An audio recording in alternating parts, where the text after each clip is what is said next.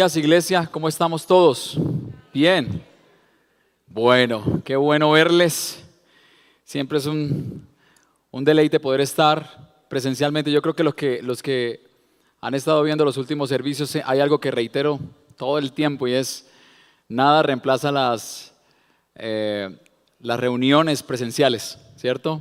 No, no se reemplaza. Es una delicia poder estar juntos hoy poder adorar juntos al Señor y a la vez poder aprender juntos de la palabra del Señor.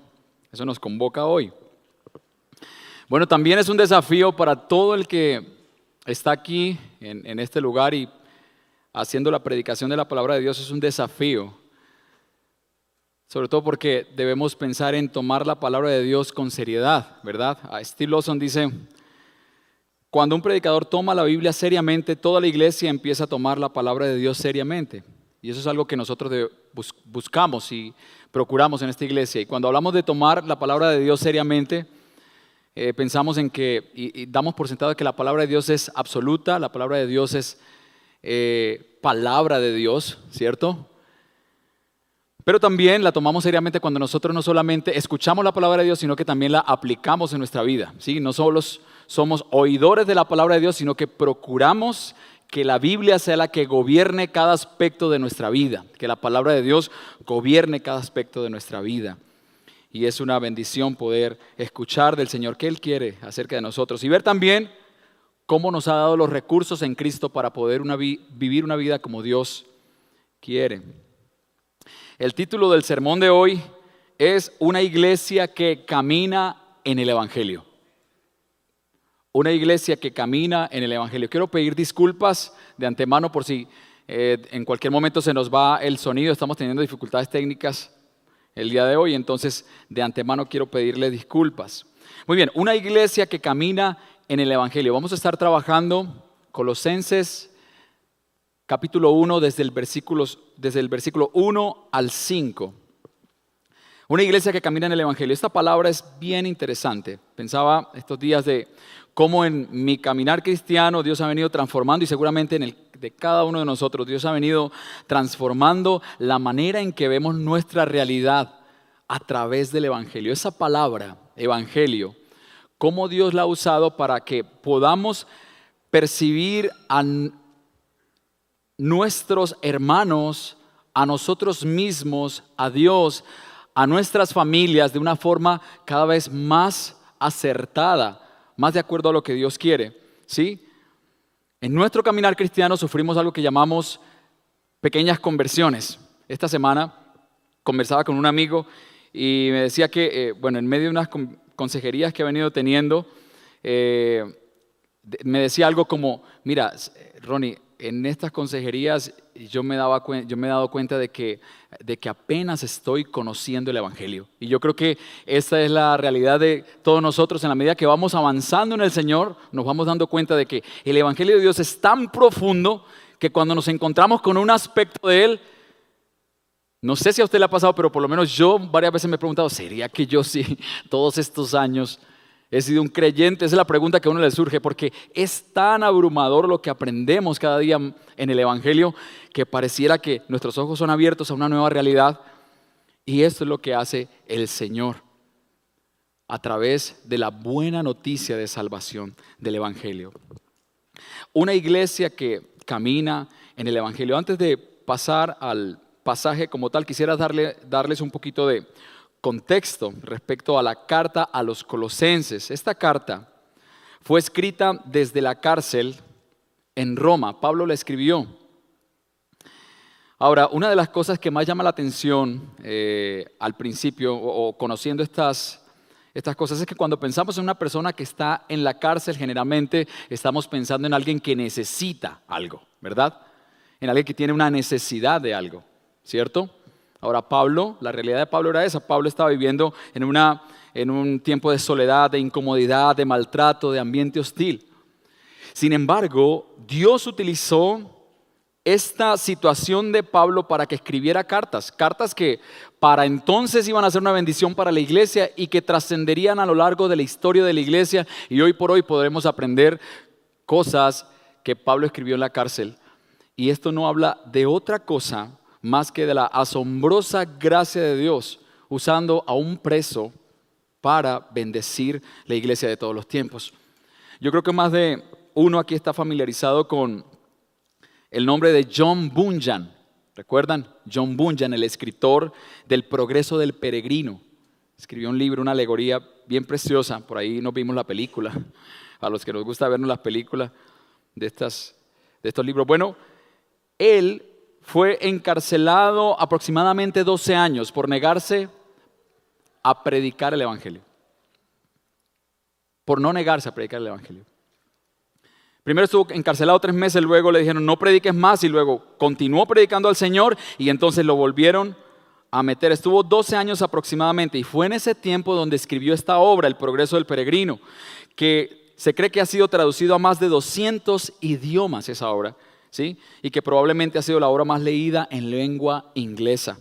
Ahí vemos cómo Dios, hermano, usa las debilidades, que era lo que aprendíamos con el pastor César el domingo pasado, la gracia de Dios, que sobreabunda nuestra debilidad y que nos deja ver a un Dios que hace lo que quiere, ¿sí? A un Dios que se glorifica en medio de nuestra limitación. Ese es nuestro Dios, el Dios que se glorifica en medio de nuestra debilidad.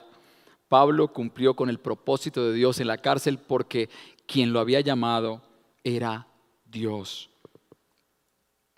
Ahora, ¿cuál es el propósito de la carta a los colosenses? Básicamente es refutar la herejía colosense, herejía de tipo gnóstica y judía, y resaltar la suficiencia de Cristo. ¿Cómo así? Bueno, lo que Pablo está tratando de, de hacer en la iglesia colosense es que es hacerle entender que no necesitamos o no necesitaban buscar en otras religiones ángeles o santos o en ningún conocimiento de tipo místico y que tampoco deberían ellos adherirse a ninguna costumbre o rito o algún tipo de esfuerzo, de, esfuerzo humano, que no, que no deberían confiar en ningún tipo de esfuerzo humano para tratar de sumar a su salvación, sino que Cristo es suficiente. Eso es lo que Pablo quiere dejar claro en la iglesia de Colosas. Cristo es suficiente. Si usted ve el capítulo 1, versículo 15 en adelante, que es algo que puede leer en su casa, va a ver que Pablo eh, habla acerca de la supremacía de Cristo. En algunas versiones aparece así, la preeminencia de Cristo, la supremacía de Cristo. Y es por eso, porque Pablo lo que quiere dejar claro es, Cristo es suficiente. Ahora, a lo largo del sermón de hoy vamos a responder a tres preguntas responderemos a tres preguntas. Preste atención. La primera de ellas es, ¿qué es lo que Pablo elogia de los colosenses? Segundo, ¿de dónde provienen estas cosas que Pablo elogia de los colosenses? Y por último, ¿cómo puede una persona acceder a estas realidades que está viviendo la iglesia en Colosas? Esas tres preguntas las vamos a resolver durante el desarrollo del sermón. Quiero animarle entonces por favor a que tome su Biblia. Vamos a estar abriéndola en Colosenses capítulo 1. Vamos a leer desde el versículo 1 hasta el versículo 5. Y si lo tiene ya abierto, le pido que por favor se ponga de pie y vamos a estar en reverencia al Señor leyendo estos versículos. Colosenses 1, versículos 1 al 5. Dice la palabra del Señor. Pablo, apóstol de Cristo Jesús por la voluntad de Dios, y el hermano Timoteo, a los santos y fieles hermanos en Cristo que están en Colosas, que Dios, nuestro Padre, les conceda gracia y paz. Siempre que oramos por ustedes, damos gracias a Dios el Padre de nuestro Señor Jesucristo, pues hemos recibido noticias de su fe en Cristo Jesús y del amor que tienen por todos los santos a causa de la esperanza reservada para ustedes en el cielo. De esta esperanza ya han sabido por la palabra de verdad que es el Evangelio. Amén, oremos. Señor, te damos gracias por tu palabra. Gracias, Señor, porque nos recuerdas a través de ella que el Evangelio, Señor, es lo más importante en la vida de todo ser humano, que no es el comienzo, que no es algo que dejamos a las personas que están iniciando en la fe, sino que es nuestro caminar. nuestro sendero. El Evangelio es el camino, Dios, y te damos gracias porque nos has hecho llegar a ti, Señor, por medio de estas preciosas buenas noticias. ruego, Señor, que tu palabra haya cabida en nuestros corazones y que podamos, Señor, ser transformados por ella. Transfórmanos, Señor, en nuestra oración en esta mañana. En el nombre de Jesús. Amén y amén. Muy bien, tome asiento, por favor. Vamos a iniciar con el versículo 1. Vamos a hacer como un vuelo de pájaro por el versículo 1 y 2, que es como la, el saludo de Pablo. Dice, Pablo, apóstol de Cristo Jesús, por la voluntad de Dios y el hermano Timoteo. Pablo, como en muchas de sus cartas, Pablo atribuye su apostolado a la obra del Señor. Es decir, lo que Pablo está diciendo aquí, yo soy apóstol del Señor porque Dios me eligió. ¿Sí? O sea, no era algo que yo estaba buscando, fue que Dios me escogió para esto. De hecho, la mayoría, o si no todos nosotros, reconocemos o recordamos la historia de Pablo, que fue un perseguidor de la iglesia, alguien que consentía con la muerte de los cristianos, ¿sí? Sin embargo, el Señor se le aparece a Pablo y lo llama para ser apóstol a los gentiles. Entonces Pablo reconoce esto, dice, yo soy apóstol de Cristo por voluntad de Dios. Dice, y el hermano Timoteo, posiblemente Timoteo no haya sido quien haya eh, dado ah, las ideas de la carta. Pablo fue quien, quien, quien, da la idea como tal, pero Timoteo, eh, Pablo lo coloca allí porque seguramente fue quien escribió la carta, quien sirvió como el escriba de Pablo de la carta a los colosenses. Dice, a los santos y fieles hermanos en Cristo Jesús que están en Colosas. Posiblemente Pablo esté hablando aquí a los hermanos que se han mantenido fiel a pesar de las doctrinas nocivas que estaban entrando a la iglesia para entonces. ¿sí? Pablo está resaltando aquí, ustedes han sido fieles, son hermanos en la fe, son fieles porque se han, permanecido allí. ¿sí? Dice que Dios nuestro Padre les concedan gracia y paz. Pero continúa el versículo 3 diciendo, siempre que oramos por ustedes, damos gracias a Dios, el Padre de nuestro Señor Jesucristo. que cuando yo escucho esto, pienso en cómo oraría Pablo por mí. ¿Cómo oraría Pablo por nosotros? Siempre que oro por ustedes, doy gracias a Dios, el Padre de nuestro Señor Jesucristo.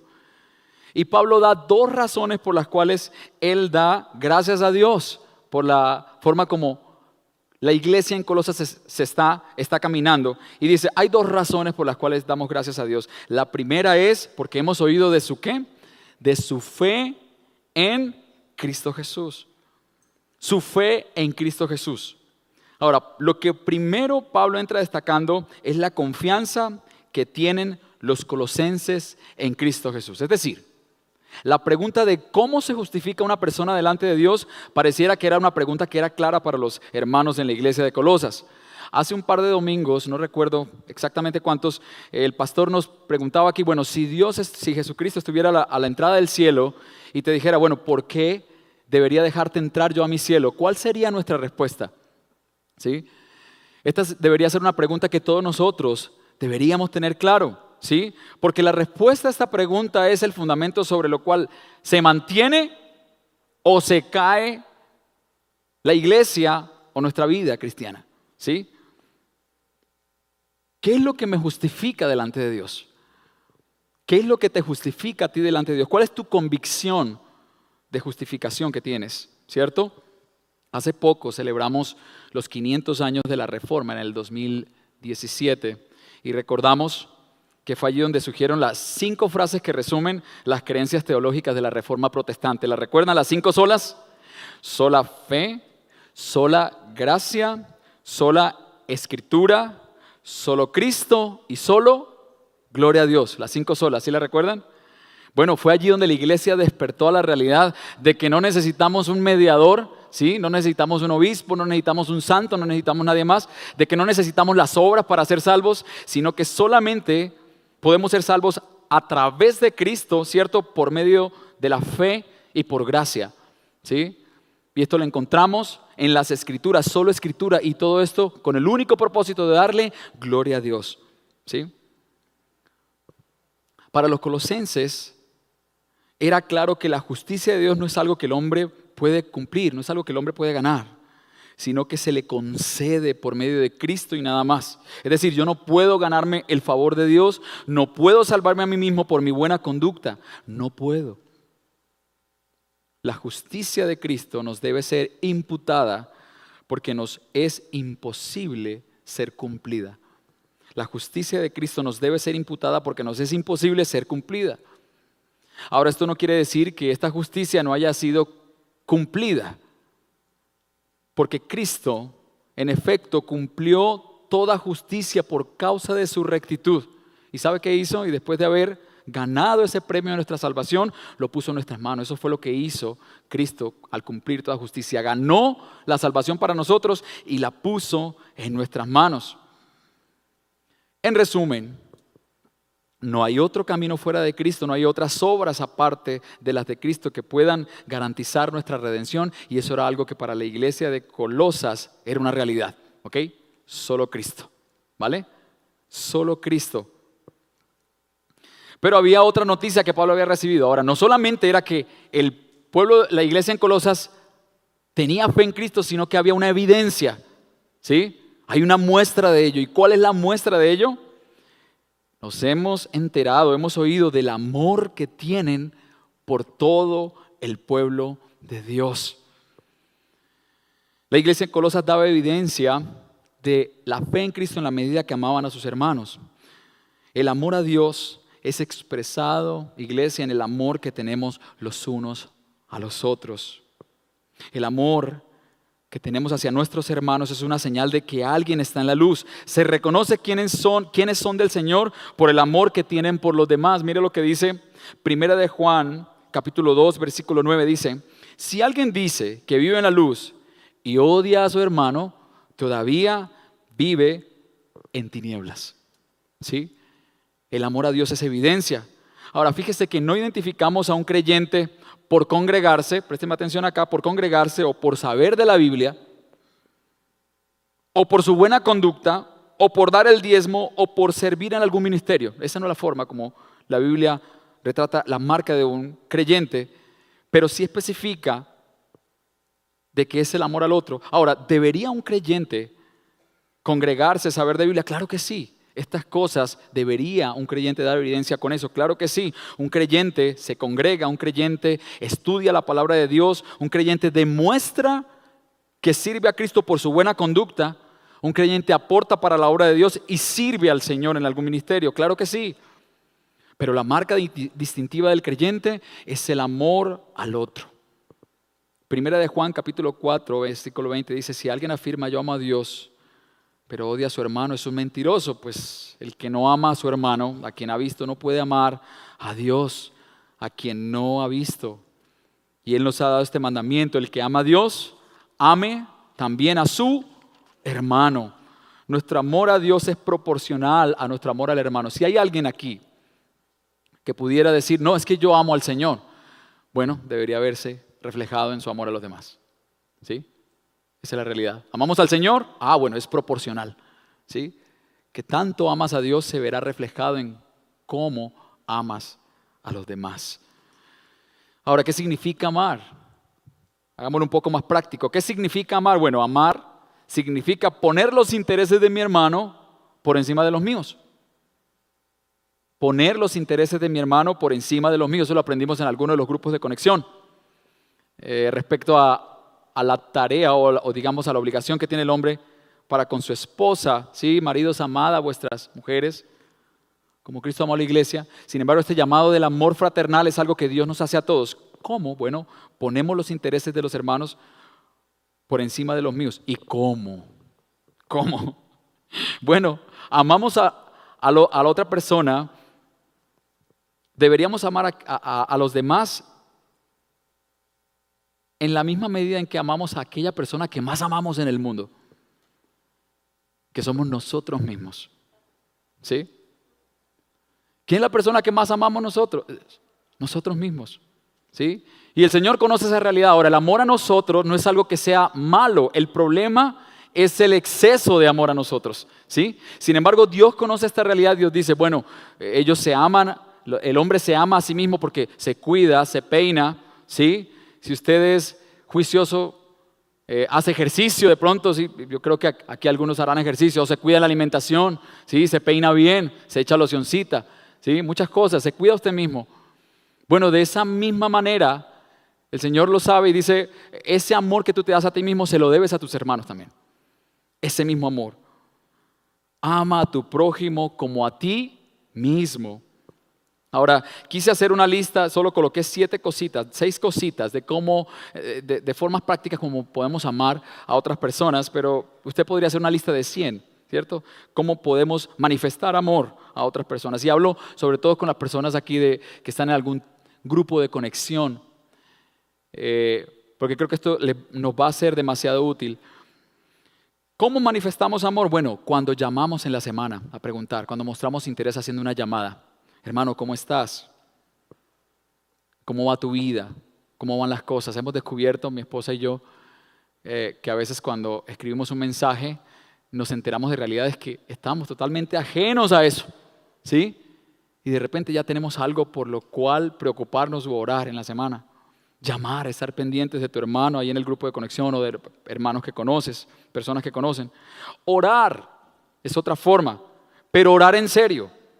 Sí, seguramente usted le ha pasado como a nosotros, que nos encontramos un domingo y, hermano, ¿cómo estás? No, hay un poquitico enfermo, esta semana me ha dolido, no sé dónde está. Ay, bueno, hermano, voy a estar orando por ti. Y mentira, que uno de las semanas se olvidó, ¿sí? Y nunca oró, ¿sí? Hay veces que nosotros hemos tomado la medida a veces de que cuando llamamos a alguien, hey, ¿cómo estás? No, estoy malo, necesito esto. Yo le digo, amor, oremos ya porque se nos olvida. O sea, ya, hay que orar. Saquemos el minuto en este tipo. Hay que orar. Orar, pero en serio orar, es una forma como demostramos amor. Aprendíamos en una de las predicaciones que no hay nadie más miserable que aquel que no tiene a alguien que ore por él. ¿Sí? Es importante orar, pero orar en serio. Animar o amonestar, otra forma, cuando vemos a alguien decaído, animarle con la palabra de Dios, ¿cierto? Animarle a través del Evangelio, del amor de Dios, pero también amonestar, amonestar Nosotros sabemos quién nos ama cuando encontramos a aquel que por amor se acerca y nos dice las cosas que no nos gusta escuchar, ¿cierto? Negarnos a nosotros mismos para beneficiar a nuestros hermanos, trasnochar, madrugar, desplazarme lejos porque otro me necesita, porque necesito visitar a alguien. En esa forma demostramos amor. Suplir una necesidad material. Dice Primera de Juan 3, 17 y 18 dice, si alguien que posee bienes materiales ve que su hermano está pasando necesidad y no tiene compasión de él, ¿cómo se puede decir que el amor de Dios habita en él? Queridos hijos, no amemos de palabra ni de labios para afuera, sino con hechos y en verdad. Pero si usted dice, como el joven rico, sí, todo eso lo he cumplido desde mi juventud, ¿sí? Voy bien, hasta ahora estoy chuleando, voy bien. Por aquí apunté otra, tolerar y perdonar.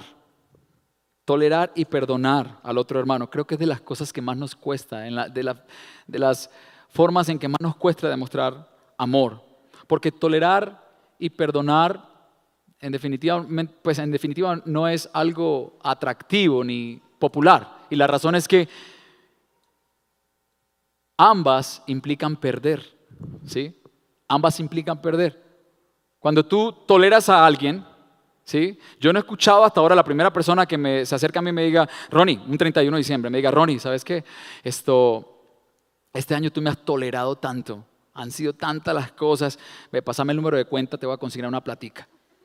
¿Con alguien ha hecho, ha hecho eso? ¿O le han pasado, o le han, no sé si le han enviado alguna pizza a la casa porque, eh, por, por tanta tolerancia suya, ¿sí? ¿Lo han hecho? Bueno, generalmente tolerar y perdonar implican pérdida. Tolerar es, escuche bien, resistencia sin recompensa. Eso es tolerancia, resistencia sin recompensa. Y escuche lo que es, lo que es perdonar. Perdonar es cuando un acreedor regala definitivamente al deudor aquello que le debía. En otras palabras, perdonar es regalar lo que se me debía pagar. Y seguramente nosotros eh, yo, estoy de acuerdo y digo, en la medida que una persona pueda restituir a otra, genial, Saqueo lo hizo, muy bueno, pero no debería ser la razón por la cual nosotros perdonamos al otro, porque el perdón real es cuando nosotros simplemente dejamos que la deuda sea saldada, perdemos eso, ¿sí? Primera de Juan 3:16 dice, en esto conocemos lo que es el amor, en que Jesucristo entregó su vida por nosotros, así también nosotros debemos entregar la vida por nuestros hermanos. Cristo es el mayor recurso. El amor de Dios es el mayor recurso para nosotros poder demostrar amor en la tolerancia y el perdón. Ahora, hasta aquí hemos visto, hemos visto dos cosas que Pablo elogia de los colosenses, ¿verdad? La primera es la fe en Cristo Jesús y la segunda que es el amor el amor por los hermanos. ¿Ok? Ahora hay una tercera pregunta y quiero que preste aquí atención. ¿De dónde proviene la fe en Cristo Jesús y el amor por todo el pueblo de Dios? ¿De dónde proviene? Vamos a leer el versículo 4 y 5 y voy a leerlo en dos versiones, la nueva versión internacional y luego en la nueva traducción viviente. Dice, pues hemos recibido noticias de su fe en Cristo Jesús y del amor que tienen por todos los santos a causa de la esperanza reservada para ustedes en el cielo. La NTV dice, porque hemos oído de su fe en Cristo Jesús y del amor que tienen por todo el pueblo de Dios. Ambas cosas provienen de la firme esperanza puesta en lo que Dios les ha reservado en el cielo. Ahora, al hablar de la esperanza, Pablo se está refiriendo al destino que les espera a los colosenses al final de todas las cosas. Lo que Pablo está diciendo es, ustedes pueden tener fe en Cristo y pueden amar a los demás porque tienen una esperanza, una esperanza de un futuro con Cristo, ¿sí? Es decir, la fe en Jesús y el amor por los demás no tiene sentido sin un cielo, sin una vida eterna al lado del Dios Trino. Es la esperanza en el futuro lo que estimula nuestra fe en Cristo. ¿Por qué? Bueno, porque la obra de Cristo es la garantía de mi salvación. Él es el camino a través del cual yo puedo entrar en el reino de Dios. Porque Él es quien me llevará al cielo, hermano, y porque en últimas la mejor de las recompensas que nosotros tendremos en el cielo no es el estar cantando con pajaritos y el estar, eh, eh, a ver, no sé, bañándonos en el, en el mar de cristal, no sé, lo que haya sino que tendremos la presencia de Cristo como nuestro mayor deleite. ¿Ok? La esperanza en el futuro estimula nuestra fe en Cristo porque es con Él con quien yo voy a estar en un futuro. Ahora, la esperanza en el futuro también impulsa mi amor a los demás, porque en el caso de la iglesia, y le voy a pedir que mire al lado, al que tiene a su lado, bueno, esa persona es con quien usted va a pasar la eternidad. ¿Ok? Con él o con ella es con, quien usted tendrá el privilegio de estar allá en el cielo por siempre. Y en el caso del mundo es porque, ¿por qué, en qué, ¿de qué manera estimula eso mi amor por los demás, por el mundo? Bueno, porque es con ellos con quienes yo debería desear estar allá, ¿cierto? Ocurre algo similar a cuando conocemos un lugar especial. Eh, yo, creo que a usted le ha pasado también, a nosotros nos pasó en el Parque Explora, la primera vez que fuimos, Recuerdo que fuimos a, conocer el, acuario, ¿sí? Y ver esa cantidad de peces y algo tan grande fue genial. O sea, mientras yo estaba viendo eso, lo primero que yo traje a mi mente es, tengo que traer a mi familia aquí. Tengo que traer a mi familia. Yo quiero que ellos vengan y disfruten de este, de este lugar también. Y lo hicimos, el Señor nos permitió hacerlo. Y cada vez que a nosotros nos preguntan, hey, ¿qué parche hay en Medellín? ¿Qué parche hay para hacer allá? Bueno, nosotros le decimos, el Parque Explora es uno de esos. ¿sí? Porque uno quisiera que la gente pudiera disfrutar de aquello que uno ya conoce, que uno ya sabe. Bueno, algo similar es lo que pasa con el cielo. Cuando nosotros tenemos una esperanza en el futuro, queremos que los demás hagan parte y que disfruten de ello. Ahora, présteme atención acá, dice, es la esperanza en el futuro la que quita nuestra obsesión por las cosas de este mundo, sean bienes, reconocimiento, poder, lo que sea, porque hay algo mayor que nos ha sido dado y esperamos recibir. Si usted es papá, seguramente se ha enfrentado a la, siguiente situación. A nosotros nos ha ocurrido con Sara y con Joel, que llegamos y Sara y Joel están peleando por algo. Entonces Sara está discutiendo porque resulta que Joel no le presta alguno de sus juguetes, ¿sí? Y Joel está peleando con Sara porque Sara pues no le quiere dar ninguno de los dulces, ¿sí? Y tú no me prestas los juguetes, ah, pero tú no me prestas los, no te voy a prestar nada. Y uno es como con esa tensión, todos los que somos papás sabemos, ¿sí? Y uno trata de trabajar eso a través del Evangelio y bueno, y les da eh, palabra y venga y, una cosa y la otra, o les da palabra o les da duro, alguna de las dos, pero, pero uno trata de que ellos compartan, ¿sí? Sin embargo, ha ocurrido que en algunas ocasiones por alguna razón yo tengo la tarde libre. Entonces yo llego y le digo a mi esposa, mi amor, ¿sabes qué? Eh, esta tarde vamos a tener un tiempo de familia, vamos a ir y vamos a comernos un helado con los chicos y después de eso vamos a ir a un parquecito y hacemos algo diferente, ¿sí? Entonces cuando nosotros les enteramos a ellos de lo que va a ocurrir esa tarde, entonces, Sara, mira, vamos a hacer esto, vamos a hacer esto otro, algo mágico ocurre en ese momento. Porque la que no quería prestar el juguete dice, no, utilízalo úsalo, si quieres quédate con él toda la tarde. Y el que no quería compartir, entonces toma uno, no, no, ¿quieres uno? No, yo te doy la mitad, yo te doy más, cómetelo todo si quieres. ¿Sí? Algo mágico ocurre. Ellos saben que en la tarde habrá algo que es mayor que lo que están, a lo que están aferrados en el momento, ¿sí? Bueno, algo similar, aunque esta ilustración resulta ser un poco limitada, algo similar ocurre en la vida del creyente. Cuando nosotros sabemos aquello que esperamos recibir en el futuro, incluso el sufrimiento lo vemos como algo pasajero. Escuche lo que dice Romanos capítulo 8, versículo 17 en adelante. Dice, y si somos hijos, somos herederos, herederos de Dios y coherederos con Cristo. Pues si ahora sufrimos con Él, también tendremos parte con Él en su gloria. De hecho, considero que nada se comparan los sufrimientos actuales con la gloria que habrá de revelarse en nosotros. Y esta es la realidad. Cuando tenemos nuestra mirada puesta en lo que vendrá en el futuro, los intereses cambian, nuestra vida cambia, encontramos un mayor estímulo para creer en Cristo, para amar a los demás y para continuar nuestra vida en este mundo a través del Evangelio. Hay una pregunta que surge en medio de todo esto. Bueno, ¿cómo se ve la vida sin una esperanza futura? Piensa en eso. ¿Cómo se ve la vida sin una esperanza futura? ¿Qué pasa entonces si no hay una esperanza? Mi familia nos encantan las películas de superhéroes. Y no sé, por ahí de vez en cuando nos vemos películas de, bueno, de Capitán América, de Marvel, ¿cierto? Y la razón por la cual nos aguantamos eh, esa hora y media donde le están dando duro al protagonista, ¿sí? Le están dando duro, ¿sí? Y uno, ay, pero uno le da como rabiecita. La razón por la cual nos aguantamos esa hora y media es porque al final sabemos que de alguna manera, no sabemos cómo, pero esos superhéroes van a triunfar y la justicia va a reinar otra vez, ¿cierto? Y esa es la razón por la cual nos aguantamos ese tiempo. Hace un par de años conocimos una serie eh, que se llamó Black Mirror, o se llama Black Mirror. Nosotros comenzamos muy animados con la serie, pero esta serie presenta eh, o nos da una expectativa de la realidad del mundo, de un mundo centrado en sí mismo, en la tecnología, y casi que el final de, de cada capítulo es un final realmente triste, distópico, feo. Es algo que no te deja una sensación buena, por lo menos a mí, a nosotros, no nos deja una buena sensación. Porque todo termina mal a raíz de, lo que está ocurriendo con, con, el ser humano. Y muchas de esas cosas que están planteando ahí están ocurriendo en este momento, de hecho. Pero fue la razón por la cual dejamos de verla, por lo menos yo dejé de verla. Porque siempre uno termina y así va a ser el futuro, qué cosa tan maluca. ¿Sí?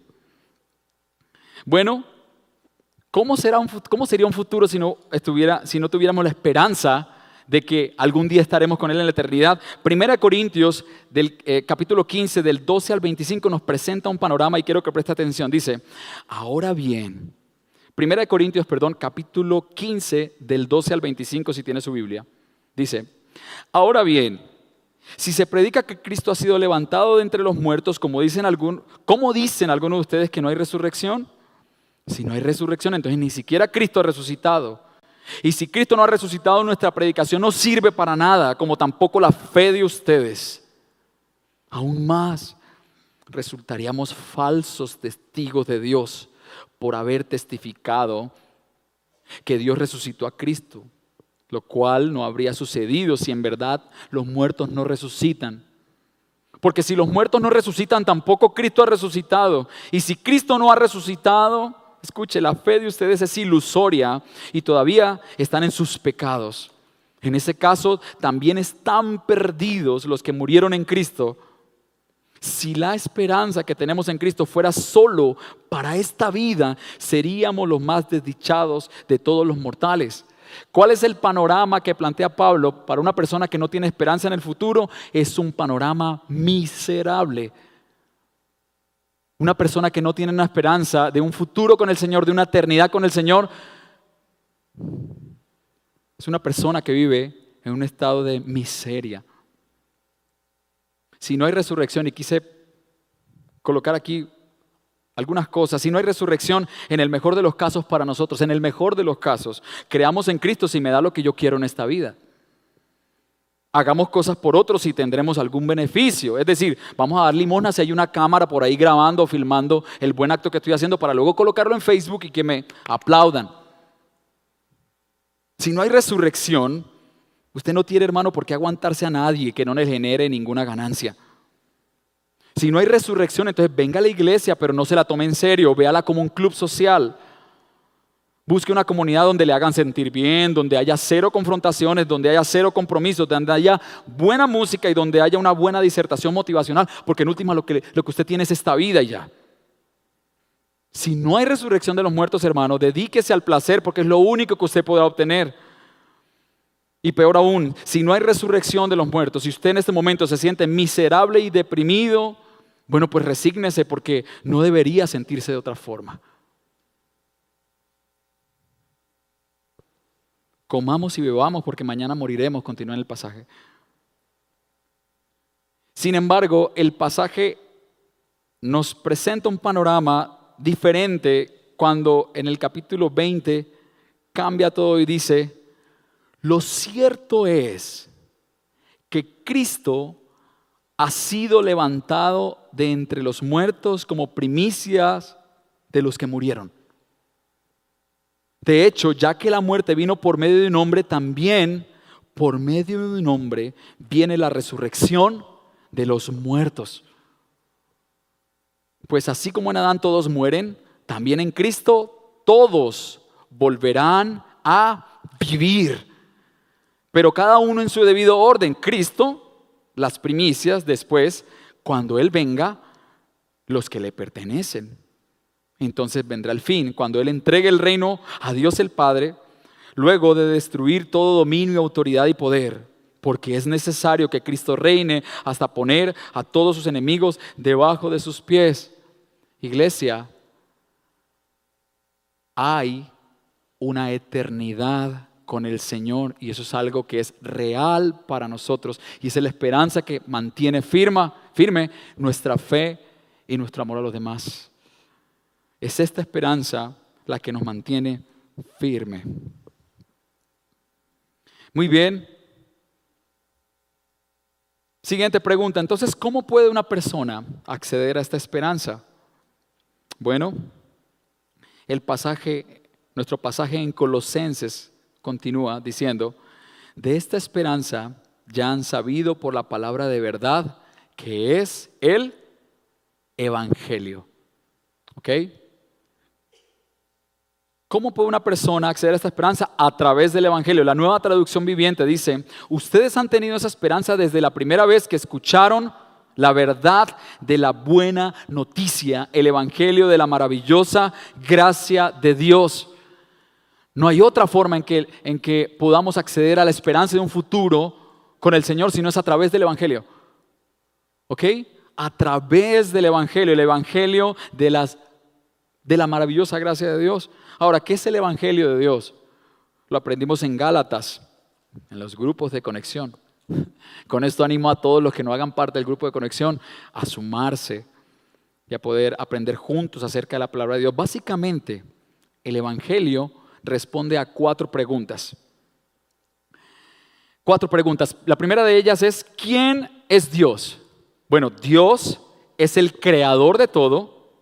Dios es aquel que hizo todo en perfecta armonía, en perfecta pureza todo lo que Dios hizo en un principio no tenía ninguna mancha, era perfecto. Perfecto, era bueno. Bueno en gran manera. Ese es nuestro Dios. Ahora, ¿quién soy yo?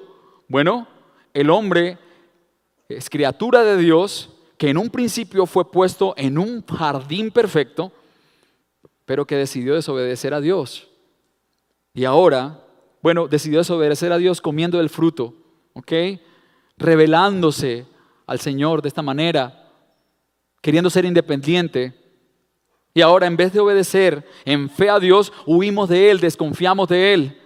Y ahora en vez de amar a otros hermanos, estamos llenos de amargura, dolor y culpa y no tenemos esperanza. Eso es el hombre. El hombre es incapaz, es, incompetente. Según Romanos 2, somos inexcusables y según Efesios 2, estamos muertos en nuestros delitos y pecados. Tercera pregunta, ¿qué hizo Dios entonces en medio de esta realidad? Bueno, Dios en su sabiduría, en su misericordia, en su gracia, envió a su Hijo Jesucristo a vivir, morir y resucitar por nosotros. Y Dios mismo aceptó esta ofrenda de Jesús como pago por nuestros pecados. Fuimos justificados. Dios no nos dejó, como dicen por ahí, no nos dejó en la miseria, en la inmunda, no nos dejó allí. El Señor quiso enviar a su Hijo y salvarnos y redimirnos, justificarnos.